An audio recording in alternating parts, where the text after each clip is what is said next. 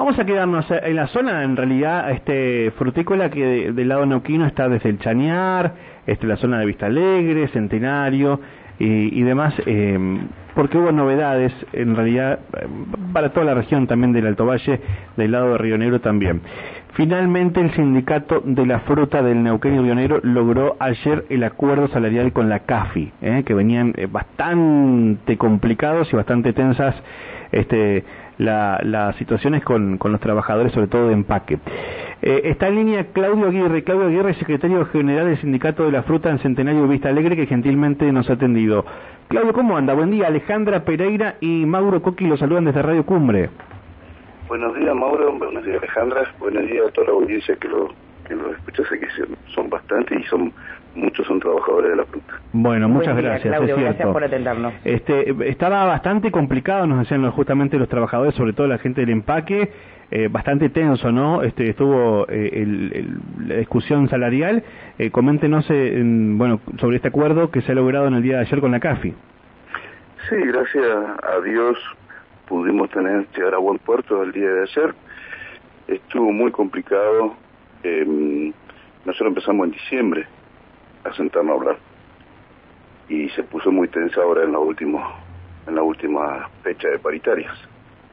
Tanto de así que salimos a la masa, le comentamos lo que más o menos queríamos y que era lo que hasta donde Capi nos estaba ofreciendo. Y decidieron empezar con la medida de fuerza y se, y se notó en todo el alto base, en los galpones que estaban trabajando. Así que ayer, gracias a Dios, nos llamaron a paritaria de nuevo eh, y en conjunto todos los secretarios generales encabezados por Marco Vierma logramos que llegara al aumento que pretendíamos más o menos, ¿no es cierto? Siempre se pretende más, pero a veces hay que tratar de sentarse a emparejar las partes para que no haya ningún otro tipo de conflicto y se pueda trabajar bien. Bien, ¿y cómo quedó entonces eh, el número global del porcentaje y qué otras novedades dentro de todo este acuerdo se logró?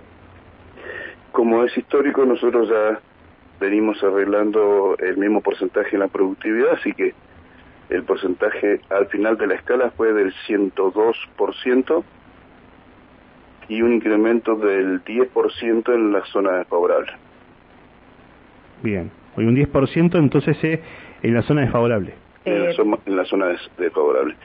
Más o menos un, embalador, que es la categoría más alta que tenemos nosotros, en bruto, en las 44 horas van a estar cobrando 240.390 pesos, algo así.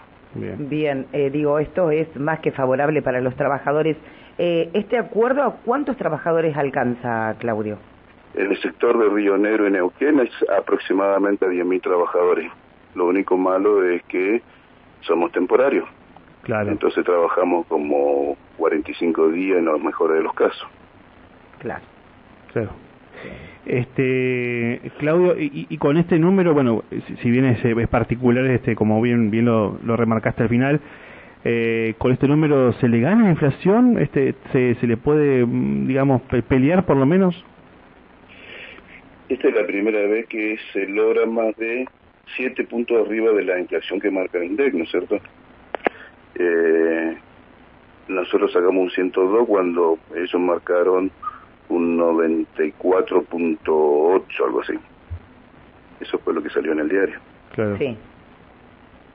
Bueno, es un, a ver, es un número, este, es un buen número al que, al que acordaron, pero bueno, siempre teniendo en cuenta estos que, esto que decías, Claudio, que estamos hablando de 44 o 45 días de trabajo. Exactamente, sí, lamentablemente esa es la actividad en la cual estamos trabajando, ¿no es cierto? Ojalá fuera algo como como que durara la temporada más tiempo, aunque sea cinco o seis meses. Claro. Pero bueno, es lo que tenemos ahora y bueno, y la, la, producción de pere y manzana sale para esa fecha y, dura, aguanta eso nada más. Claro. Eh, con respecto a los trabajadores, ¿están necesitando personal? ¿Están bien con el personal? Sé que algunas empresas con este golpe que nos pegó la desvalorización de nuestra plata, eh, han estado despidiendo bastantes personas. Eh, empresa importante ha despedido muchas personas y bueno, seguramente ahora van a empezar a salir a buscar, pero no la cantidad que despidieron. ¿Y la gente es mayoritariamente de la región, eh, Carlos, o viene, eh, sabemos obviamente que siempre se, se trae gente golondrina de, de otras provincias y, demás, pero eh, particularmente cuando usted se menciona esto, ¿es mm, de aquí de la región o, de afuera?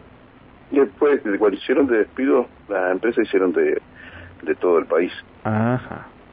y gente, sí, nosotros tenemos compañeros que vienen del norte, de todo el norte, antes venían solamente de Entre Ríos, ahora ya vienen de, de varias provincias.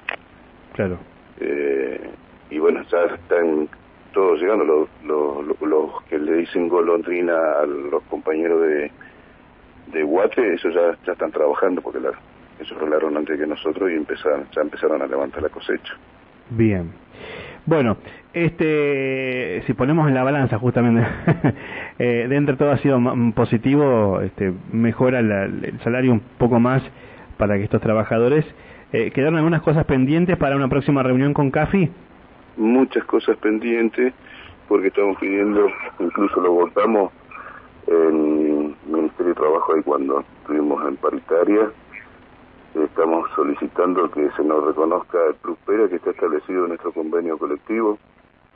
Eh, estamos solicitando que se nos reconozca la antigüedad, que también figura en nuestro convenio colectivo.